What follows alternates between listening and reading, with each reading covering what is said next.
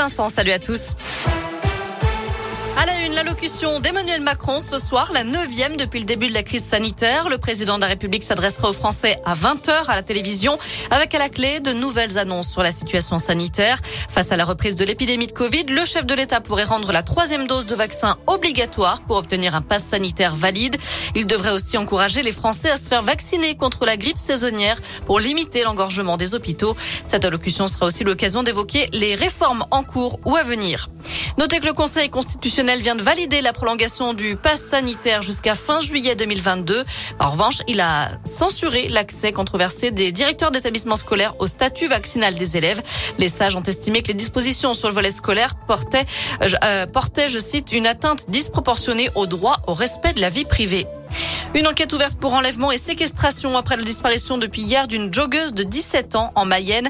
Une personne est actuellement entendue en garde à vue d'après la procureure. Cette dernière invite à ne pas circuler dans la zone de recherche. 200 gendarmes sont mobilisés pour tenter de retrouver la jeune fille. Un travail rendu difficile puisque le terrain était tendu.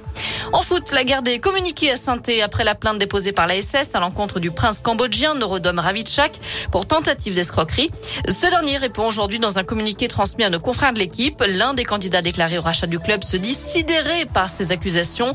Il dénonce une opération de déstabilisation dans ce processus de rachat de la SS et il se réserve le droit d'engager, je cite, toute action judiciaire appropriée en réponse à cette plainte. Enfin, 40 lieux dédiés pour une trentaine d'artistes. Les Pléiades ont débuté aujourd'hui à Saint-Etienne.